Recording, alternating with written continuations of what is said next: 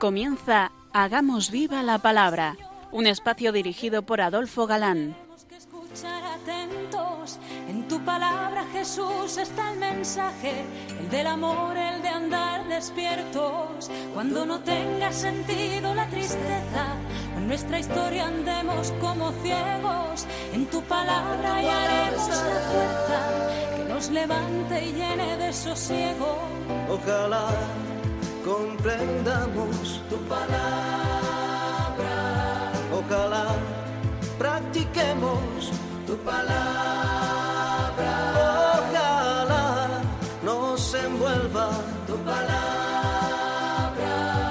Ojalá nos transforme tu palabra. Ojalá comprendamos. Hola amigos, bienvenidos al programa Hagamos viva la palabra. Estamos ante ustedes Katy González, Adolfo Galán. y Ana García. Y es para nosotros un placer estar en estos micrófonos de nuevo para compartir este tiempo en vuestra compañía, intentando, como dice el título de nuestro programa, hacer vida la revelación contenida en la Biblia, hacer viva la palabra. Bienvenidos a este espacio donde seguimos descubriendo doctrina actual a través de las cartas de San Pablo. Aquí seguimos, amigos, con nuestro querido Pablo estudiando y diseccionando la carta a los Gálatas. Y dejábamos el último día a San Pablo yendo a Jerusalén, donde se entrevista con Santiago, el obispo de Jerusalén, pero sobre todo con Pedro. Pedro y Pablo permanecieron juntos en Jerusalén durante unos quince días. Sin duda, como dice el padre García Figar, esta visita tuvo tres fines acatar el principado de Pedro, darle a conocer sus campañas misioneras y trazar juntos planes de apostolado.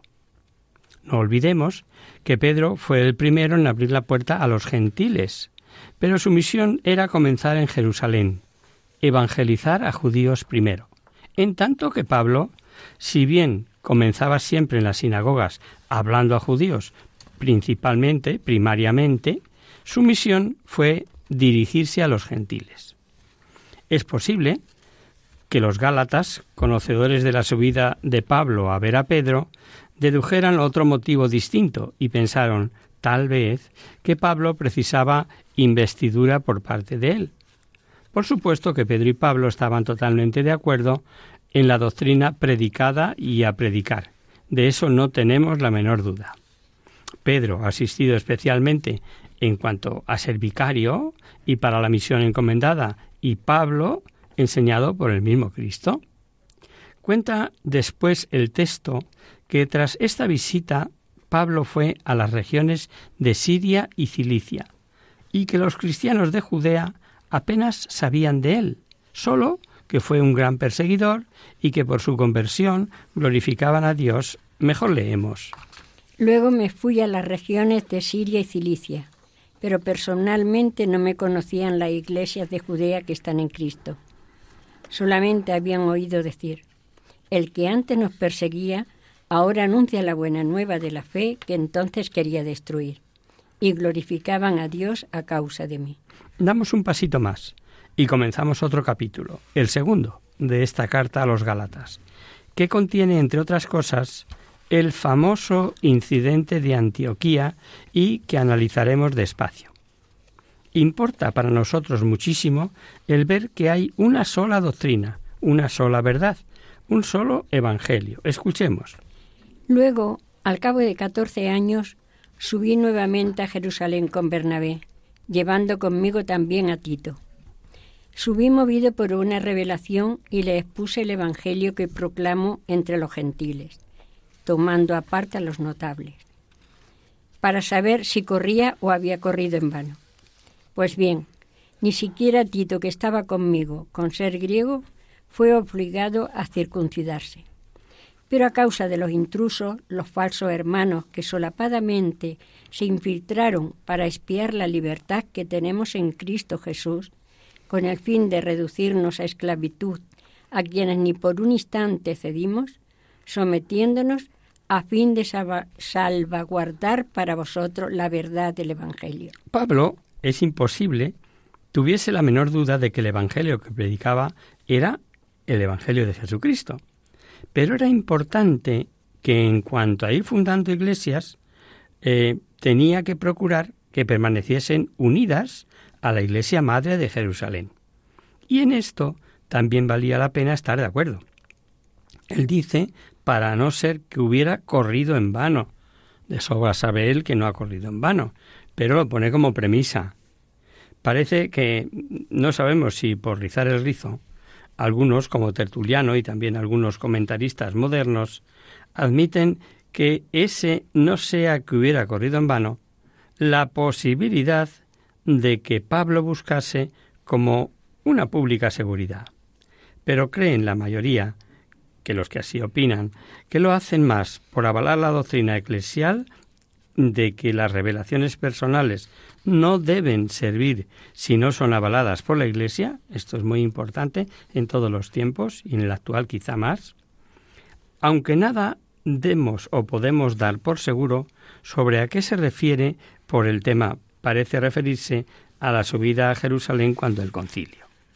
Pero si dudamos de que su vida se trata, lo que está claro es que Pablo tenía que cortar tajantemente las disensiones que producían los judaizantes con la de siempre.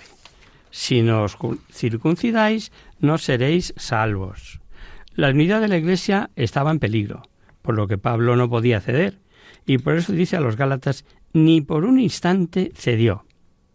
Para mejor entender el versículo, que habla de hermanos intrusos infiltrados para espiar la libertad que tenemos en Cristo, y con el fin de reducirnos a esclavitud, basta recordar la historia de los primeros gentiles convertidos, según consta en el libro de los Hechos, y ver la alegría con que recibían la buena nueva, sin las ataduras que les hubiera supuesto abrazar primero el judaísmo.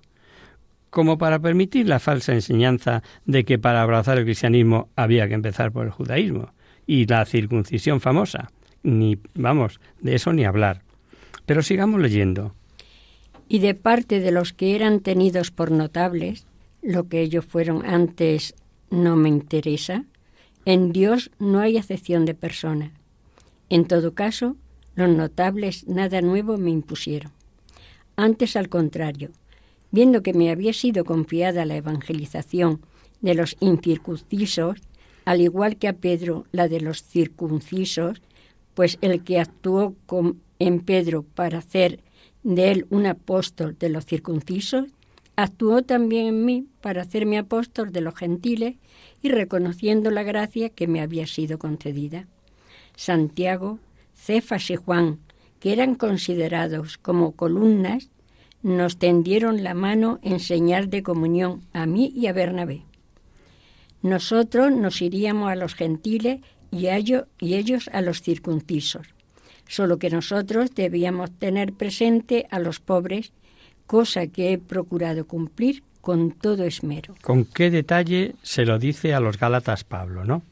Califica de notables, aunque dice bien claro que en Dios no hay acepción de personas, esta cita es muy importante, más de lo que nos imaginamos, eso de que en Dios no hay acepción de personas, porque al cabo de 20 o 21 siglos nosotros seguimos haciéndolo. Eh, hacemos acepción de personas. Pero por si alguno piensa otra cosa, advierte que nada nuevo le, le impusieron.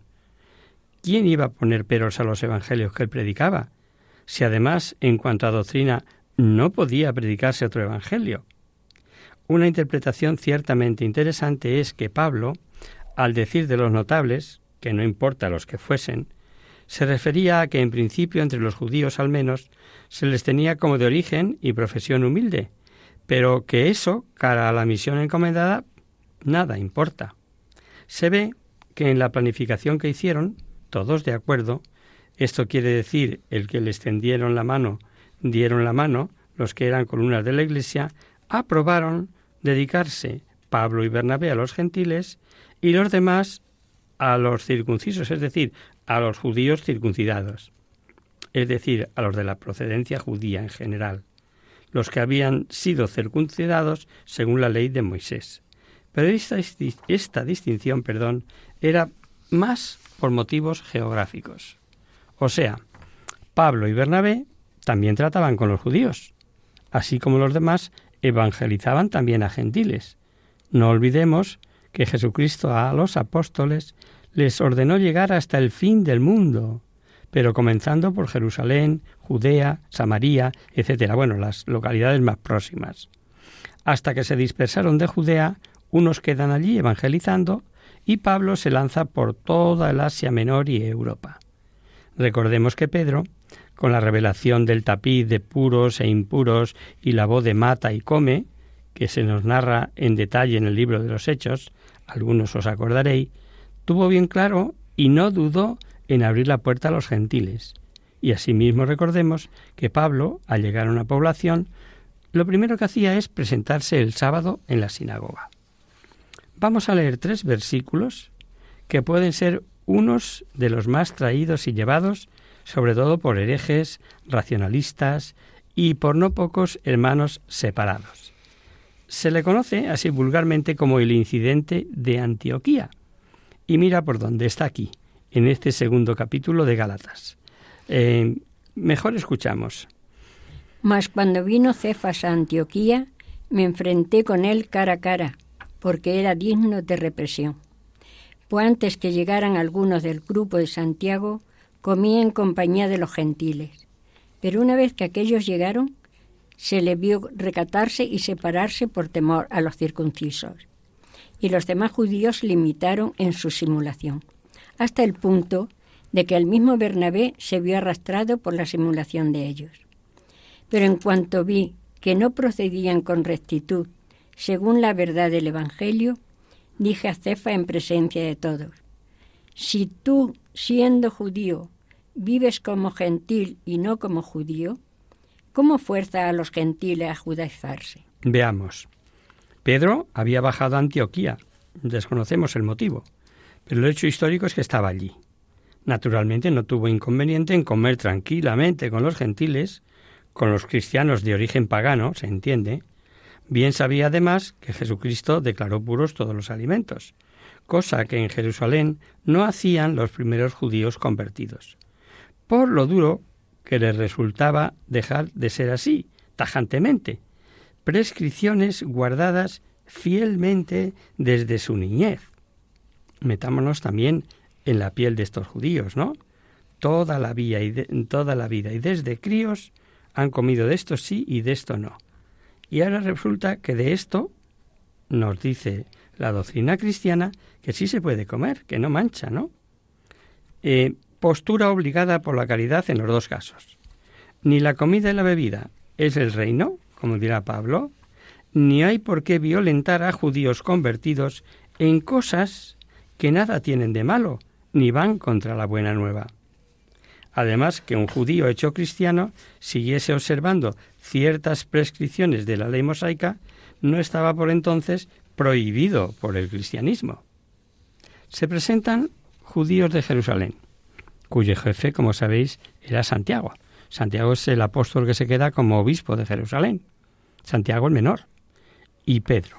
No sabemos si por cobardía o por caridad, ojo, hacia los judíos convertidos y llegados, rompe aquella pacífica convivencia y comienza a retraerse de los cristianos no judíos, con lo que aparentemente mostraba algo que en su fuero interno él negaba. Naturalmente a Pedro, dada su autoridad, le siguieron otros judíos de allí, de Antioquía, que antes de la llegada de los de Jerusalén obraban como Pedro, en convivencia y mesa con el resto de los gentiles. Y por si fuera poco, el amigo de Pablo y Santazo, Bernabé, pica también, hace otro tanto, lo que nunca hizo en los viajes misionales con Pablo. Conocido el hecho histórico, ¿somos capaces de deducir lo que Pablo sintió?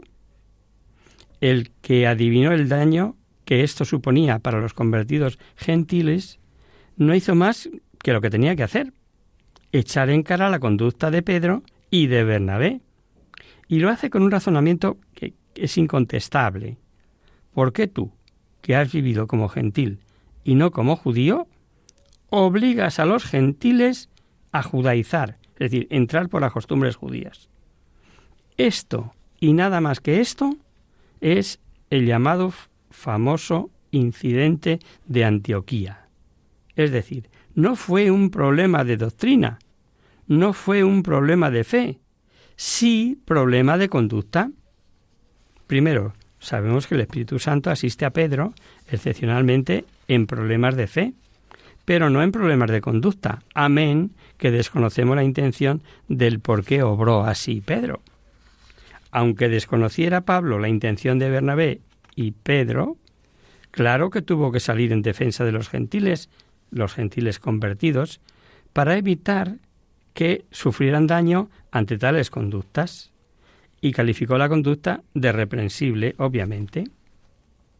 En otras ocasiones, el mismo Pablo no se negó a aparecer como fiel cumplidor de la ley y se unió a cuatro jóvenes que habían hecho el voto de nacirato, por ejemplo. Incluso sabemos que creyó más conveniente circuncidar a Timoteo.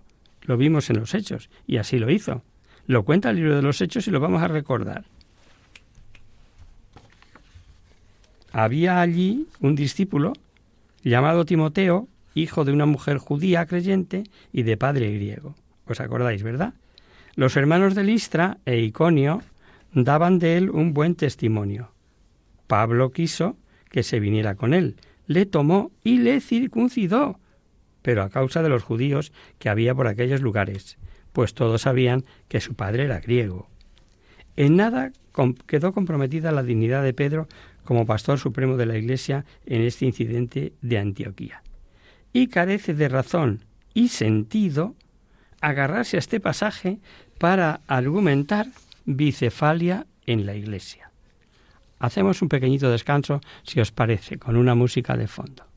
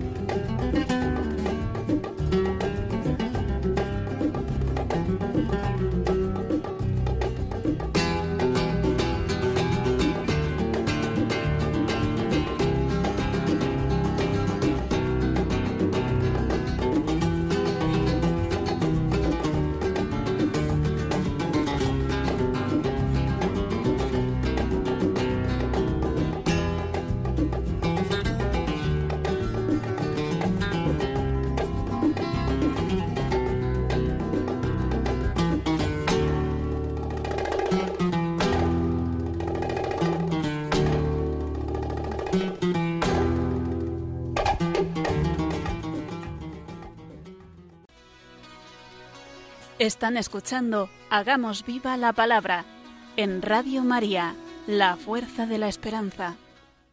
Amigos, de nuevo con vosotros tras este breve descanso musical.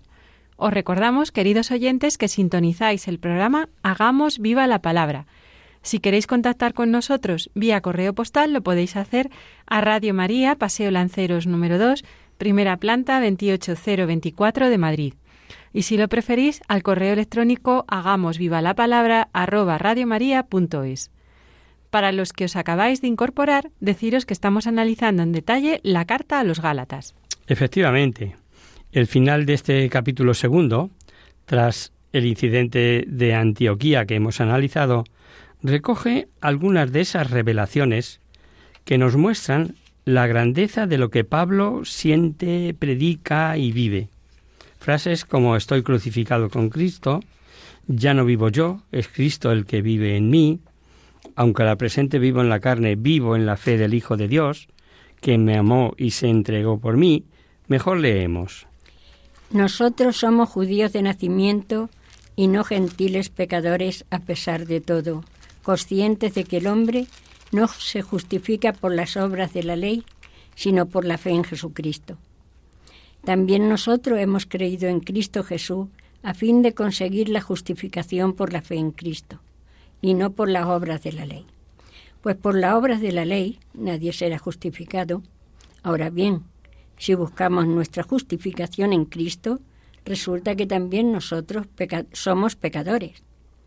¿Estará Cristo al servicio del pecado? De ningún modo, pues si vuelvo a edificar lo que una vez destruí, a mí mismo que me declaro transgresor. En efecto, yo por la ley he muerto a la ley, a fin de vivir para Dios. Con Cristo estoy crucificado, y no vivo yo, sino que es Cristo quien vive en mí. La vida que vivo al presente en la carne, la vivo en la fe del Hijo de Dios que me amó y se entregó a sí mismo por mí. No tengo por inútil la gracia de Dios pues si por la ley se obtuviera la justificación, entonces hubiera Cristo muerto en vano, claro. Tres ideas fundamentales. Justificado por la fe. Cristo causa de esa justificación y unión mística con Él. Resumen de esta idea muestra maestra de su evangelización que conserva esta carta, que ha sido leída y releída por cualquiera que quiera estar adherido en Cristo. No hay otra solución para ser salvos. Tema importante que repetiremos con más profundidad en el estudio de la carta a los romanos, ya que hay que tener ideas claras sobre lo que para Pablo representa y supone la fe en Jesucristo y lo que supone justificación por la fe y no por las obras. Que, digo, tener las ideas claras porque precisa mucha, mucha matización y explicación de cara a los hermanos separados. No poco ayuda a entender esta doctrina recordar lo que Pedro ya había dicho en el concilio de Jerusalén. ¿Por qué ahora tentáis a Dios, queriendo poner sobre el cuello de los discípulos un yugo que nuestros padres ni nosotros pudimos sobrellevar? Con esto entendemos mejor el problema de las obras que nada se contradice con lo dicho en la carta a Santiago. La fe sin obras es fuerte. Ya digo que lo veremos todo esto en la carta a los romanos más detalladamente. El versículo 19 dice que yo por la ley he muerto a la ley. Eso ha sido explicado de diversos modos. La Biblia de Jerusalén dice, crucificado con Cristo, está muerto con él y en él la ley mosaica, para participar en la vida de Cristo resucitado. Más o menos el mismo sentido daban Crisóstomo, San Agustín y otros. Por la ley de Moisés he muerto a la ley de Moisés. Otros traducen, por la ley de la nueva fe he muerto a la ley antigua de Moisés. Como solemos decir, dejemos ahí a los estudiosos, ¿no? No cabe duda que para Pablo la nueva criatura, el haber dejado el hombre viejo, supone el vivir para Dios, que es lo que dice este discutido versículo, y vivir para Dios crucificado con Cristo. Una vez más, vemos cómo conoce y usa Pablo el Antiguo Testamento, cuando cita que por las obras de la ley nadie es justificado. Está citado con cierta libertad el versículo 2 del Salmo 143.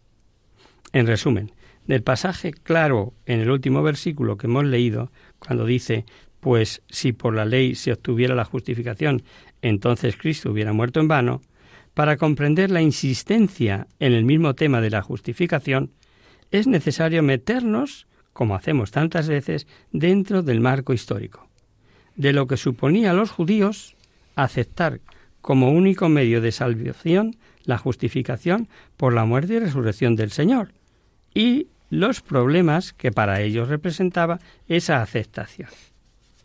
La historia sigue y el mensaje avanza. Con la llegada del Mesías, el hombre llega a la nueva alianza y queda revelado que el nuevo pueblo de Dios es de todos y para todos, y que se entra en él por la fe en Jesucristo. Y no hay más. Por lo tanto, la verdadera descendencia de Abraham serán creyentes, y las bendiciones prometidas llegará a todo creyente, sea judío o gentil. Y lo remacha de forma que no admite contestación, pues le recuerda que Abraham fue justificado por la fe, no por las obras. Lo dice muy claro el texto. Mejor leemos. Así Abraham creyó en Dios y le fue reputado como justicia. Tened pues entendido que los que viven de la fe, esos son los hijos de Abraham. La Escritura, previendo que Dios justificará a los gentiles por la fe, anunció con antelación a Abraham esta buena nueva. En ti serán bendecidas todas las naciones. Así pues, los que viven de la fe son bendecidos con Abraham al creyente, porque todos los que viven de las obras de la ley incurren en maldición. Pues dice la Escritura, Maldito todo el que no mantenga en la práctica de todos los preceptos escritos en el libro de la ley. Y que la ley no justifica a nadie ante Dios es cosa evidente, pues el justo vivirá por la fe. Pero la ley no procede de la fe, sino que quien practique sus preceptos vivirá por ellos. Efectivamente. Una aclaración. Es que la ley de Moisés era ley que ni cumplían ni podían cumplir nadie. En general cierto que no guardaban la ley, pero ¿y las excepciones? ¿Y esos santazos que conocemos del Antiguo Testamento y de los tiempos de Cristo? En el pueblo había justos de los que se nos habla el propio libro del Levítico. Leemos. Quien cumple la ley vivirá. Esto es del Pentateuco, ¿eh? El problema radica en que, tras la caída del hombre por el estado en que quedó, precisa de gracia para cumplir la ley. Ahí está. O sea, sin auxilio interior era imposible. Pero ese auxilio, esa gracia, Dios la otorgaba en virtud de la fe de cuantos esperaban la redención. En el versículo 11 de aquí donde estamos, San Pablo cita las palabras del profeta Habacuc. El justo vivirá por la fe. No olvidemos que Dios había prometido redimir. A la llegada del Redentor, ese vivir por el cumplimiento de la ley no es ya sino porque Cristo se hizo maldición por nosotros, rescatándonos de la maldición de la ley. Seguimos leyendo. Así Cristo nos rescató de la maldición de la ley, haciéndose él mismo maldición por nosotros, pues dice la Escritura, Maldito todo el que está colgado de un madero a fin de que llegara a los gentiles en Cristo Jesús la bendición de Abraham y por la fe recibiéramos el espíritu de la promesa. Volvemos a lo mismo. Cristo asume en su persona todos nuestros pecados, estableciendo una total solidaridad entre Cristo y los hombres, que comienza en siendo Dios hacerse hombre, para que siendo inocente tome todos los pecados y merecidas maldiciones que pesaban sobre toda la humanidad. En la carta a los romanos veremos cómo se realiza esta liberación por nuestra incorporación a la muerte y resurrección de Cristo mediante el bautismo. Es probable que esa ilustración que hace el texto del Deuteronomio eh, maldito, el que está colgado de madero, lo hiciera inspirándose en el ambiente hostil a Cristo, teniéndole por un maldito al ser un crucificado. Recordemos lo que leímos en la primera carta a los Corintios. La cruz era escándalo para los judíos y locura para los gentiles. Y explica el papel de la ley en relación con la bendición prometida a Abraham. De allá arranca. Es precioso todo esto que estamos viendo de los Gálatas. Es para verlo despacito. Seguimos leyendo. Hermanos, voy a explicarme al modo humano. Aun entre los hombres nadie anula ni, ni añade nada a un testamento hecho en regla. Pues bien, las promesas fueron dirigidas a Abraham y a su descendencia. No dice y a los descendientes, como si fueran muchos, sino uno solo, a tu descendencia, es decir, a Cristo. Y digo yo, un testamento ya hecho por Dios en debida forma no puede ser anulado por la ley que llega 430 años más tarde, de tal modo que la promesa quede anulada. Abraham vivió unos 400 años antes que Moisés, que fue quien promulgó la ley. El razonamiento es irrefutable. ¿Podría la ley anular por, por su cumplimiento o no cumplimiento la promesa hecha a Abraham? Por supuesto que no. La ley sirvió como, como pedagogo, como ayo, para llevar a Cristo. Ya se dijo que todo el Antiguo Testamento está proyectando a Cristo, al Mesías. Seguimos leyendo. Pues si la herencia dependiera de la ley, ya no procedería de la promesa. Y sin embargo, Dios otorgó a Abraham su favor en forma de promesa. Entonces, ¿para qué la ley? Fue añadida en razón de las transgresiones hasta que llegase la descendencia a quien iba destinada la promesa. Según eso, ¿la ley se opone a las promesas de Dios?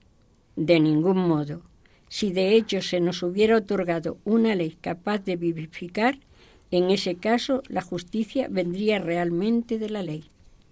Pero, de hecho, la Escritura encerró todo bajo el pecado, a fin de que la promesa fuera otorgada a los creyentes mediante la fe en Jesucristo.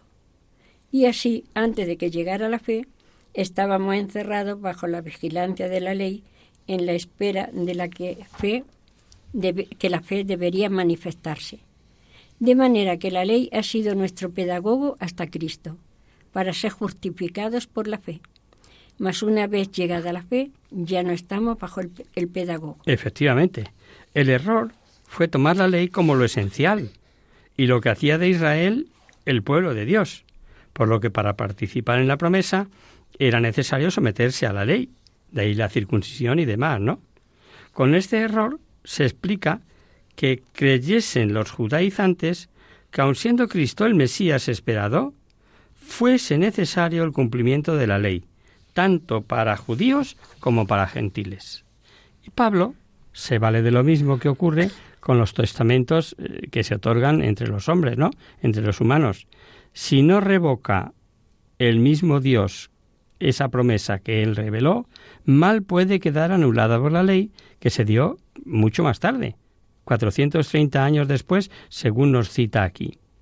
Pablo cita 430 según una cita bíblica también, eso viene en Éxodo 12:40 y que no incluye el tiempo que estuvieron en Canaán los patriarcas.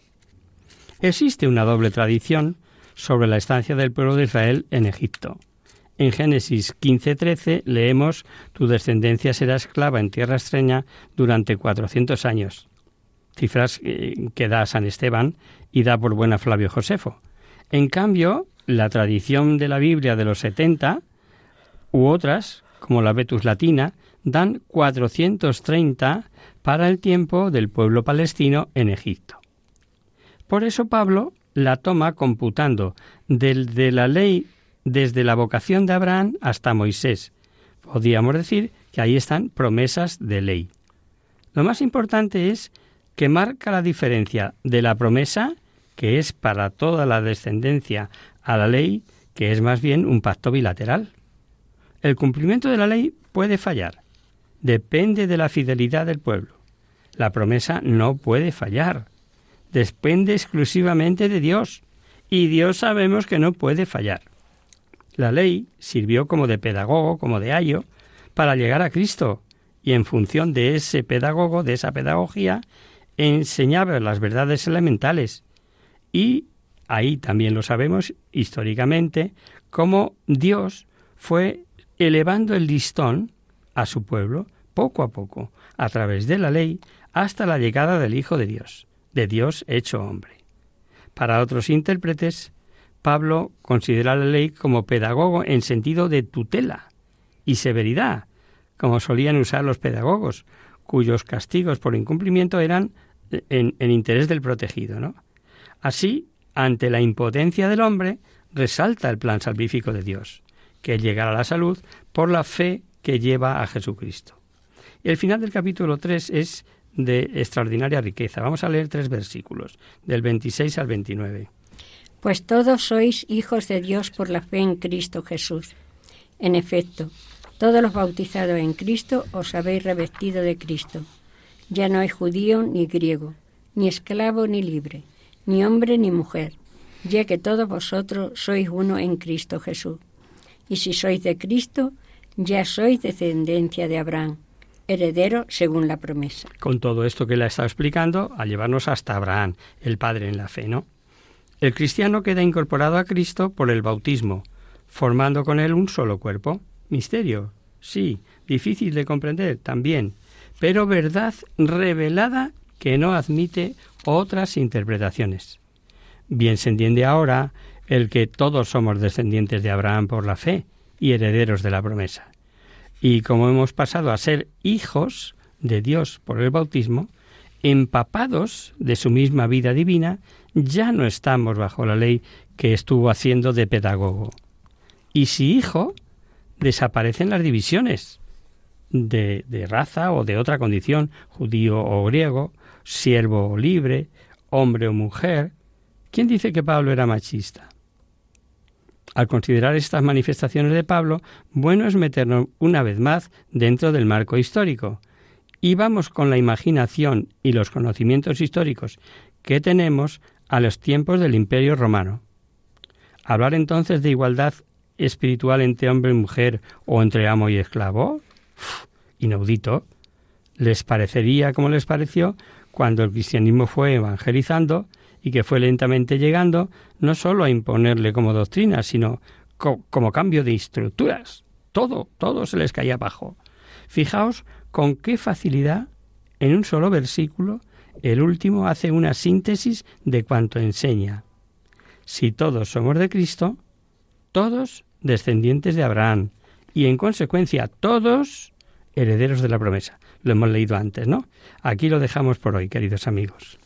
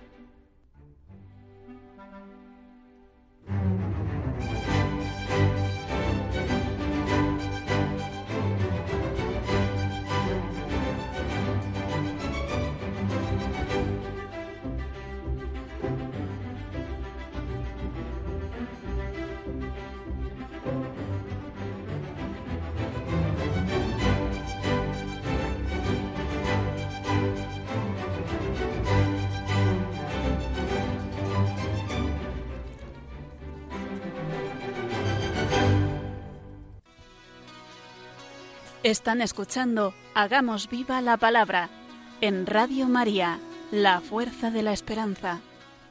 Comenzamos nuestro espacio de conocer, descubrir, saber.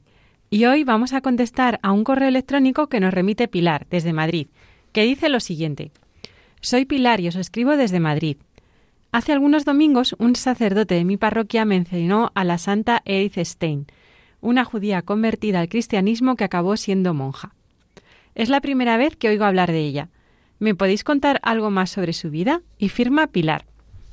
Muchas gracias eh, por tu participación en el programa, querida Pilar. Con gusto te contamos alguna cosilla sobre esta santa tan cercana en el tiempo, con una influencia extraordinaria en el siglo XX y sobre la que ciertamente hay muchísima documentación. Edith Stein, llamada también Santa Teresa Benedicta de la Cruz, filósofa, mística, religiosa, carmelita, mártir y santa alemana de origen judío. Es, entre otras cosas, copatrona de Europa. Fue beatificada en 1987 y canonizada en 1998 por el Papa Juan Pablo II. Edith Stein tuvo una vida corta pero intensa. Aparte de monja, em, fue profesora y filósofa y nos ha dejado unas cuantas obras que son verdaderas joyas. Escuchad con atención, queridos oyentes, pues su vida es apasionante. Edith Stein nace el 12 de octubre de 1891 en Breslau, Alemania, en el seno de una familia numerosa. Ella es la última de once hermanos, cuatro de los, cuatro de los cuales mueren a corta edad. Su padre fallece cuando ella tiene solo dos años y su madre, judía profundamente creyente, se ve obligada a poner al mando del negocio familiar para sacar adelante a sus siete hijos. Desde pequeña, Edith se sintió atraída por el estudio y por el conocimiento de la verdad, interesándose especialmente por el espíritu humano.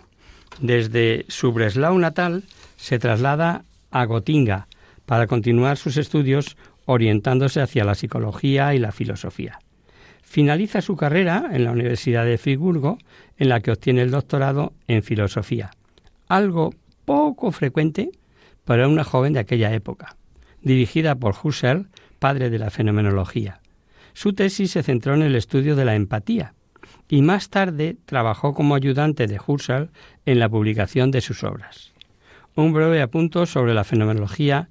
Esta corriente filosófica se basa en la vuelta sobre uno mismo, es decir, en el conocimiento profundo de nosotros mismos para entender el mundo y llegar al conocimiento de la verdad.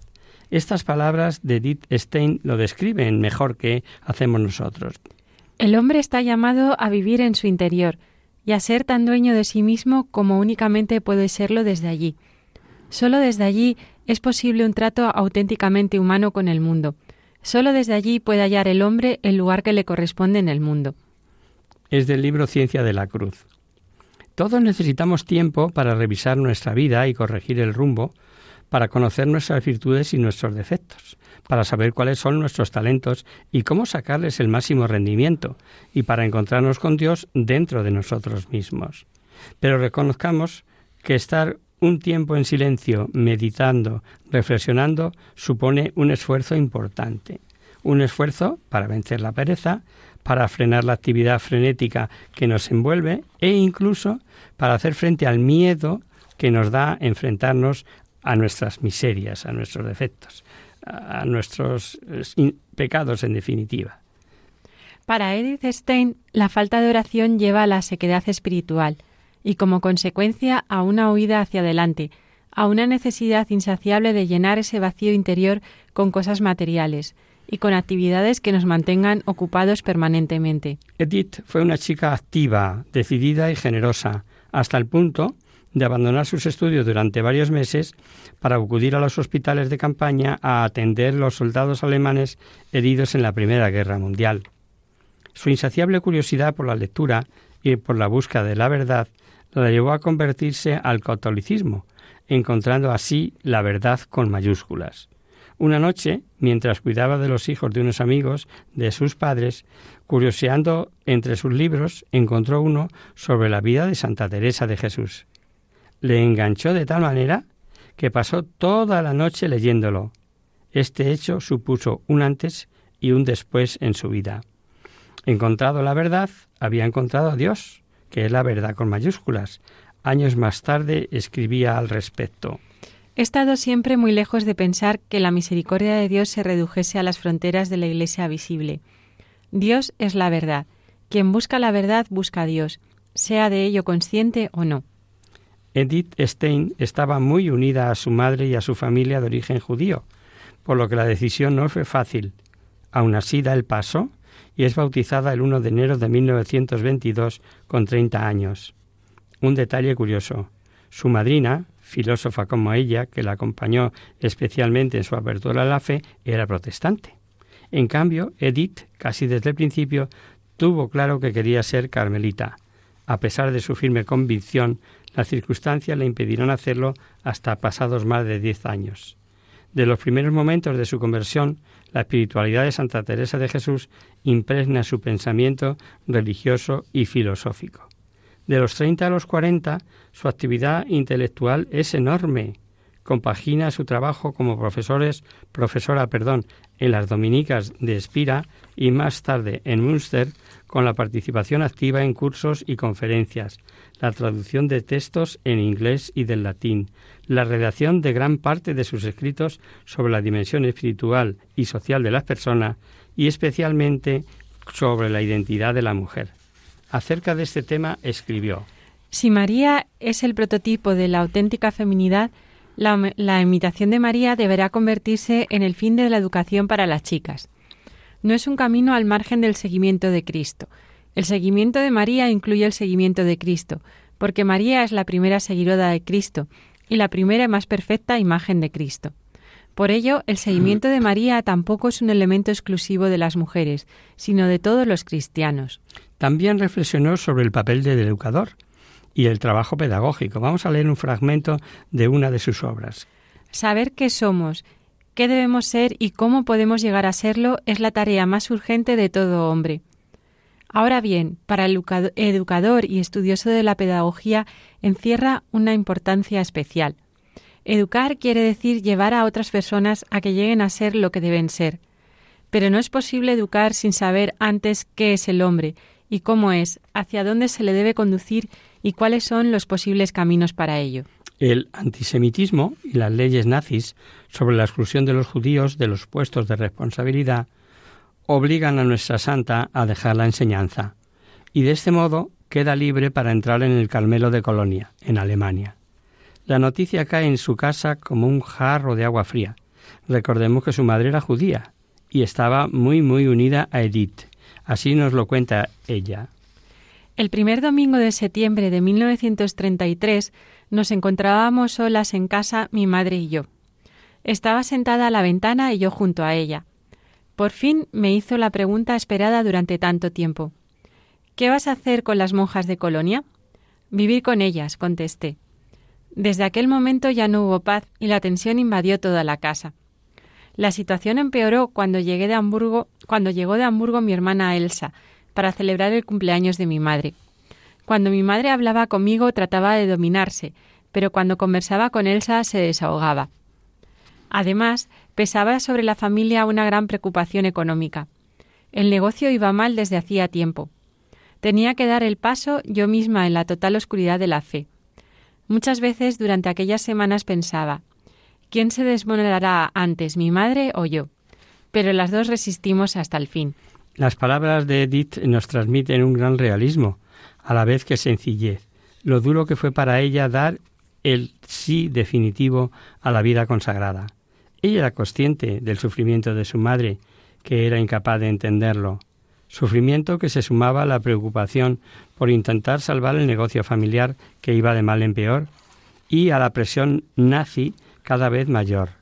Le dolía dejar a su madre, que tenía ya 84 años, sola ante este panorama, pero no podía rechazar la llamada de Dios, la llamada a la vida contemplativa, y así reconoce que tuvo que dar el paso en la total oscuridad de la fe, como ella escribe. Leamos cómo fue su partida hacia el Carmelo.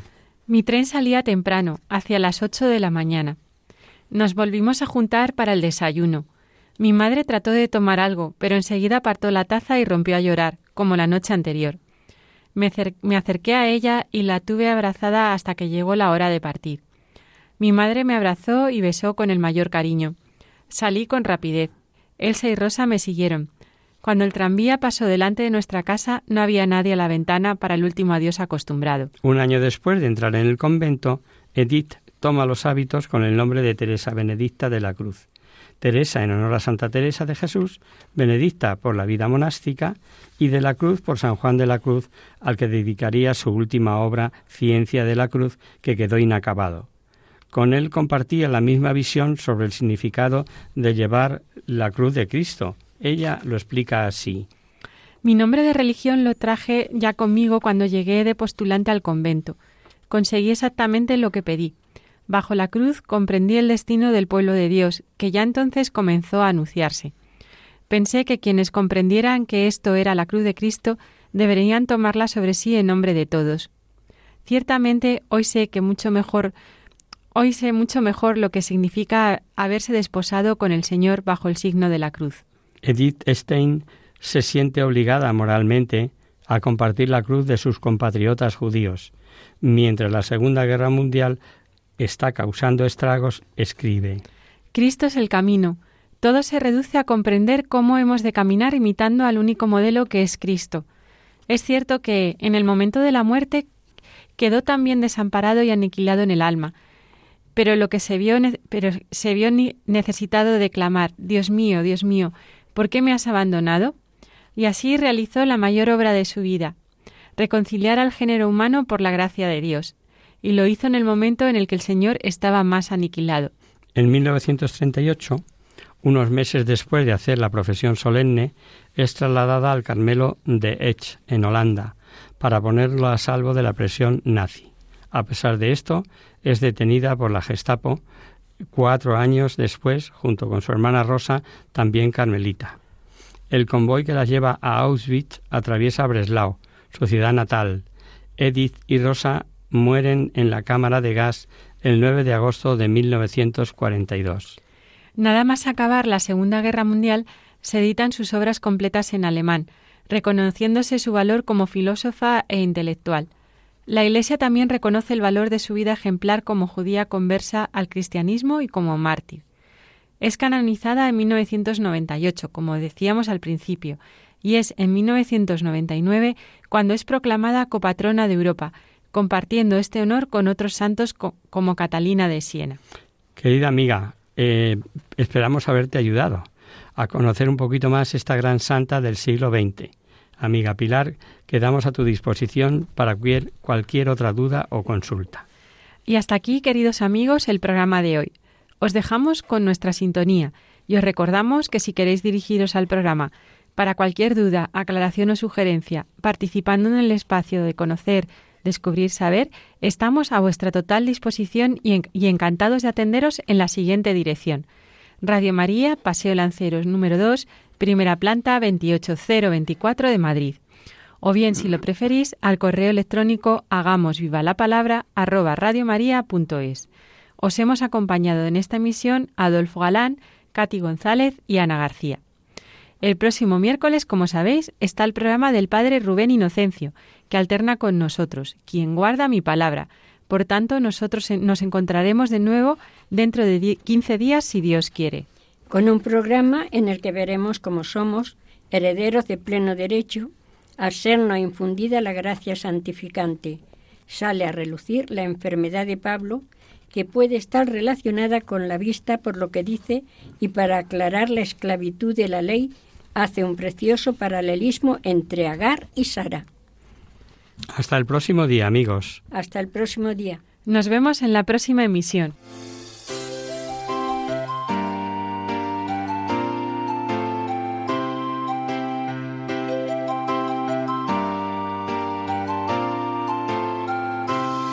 En tu palabra, Señor, está la clave. Solo tenemos que escuchar atentos. En tu palabra, Jesús, está el mensaje, el del amor, el de andar despierto. Así concluye Hagamos viva la palabra con Adolfo Galán. Como ciegos, en tu palabra y haremos la fuerza que nos levante y llene de sosiego. Ojalá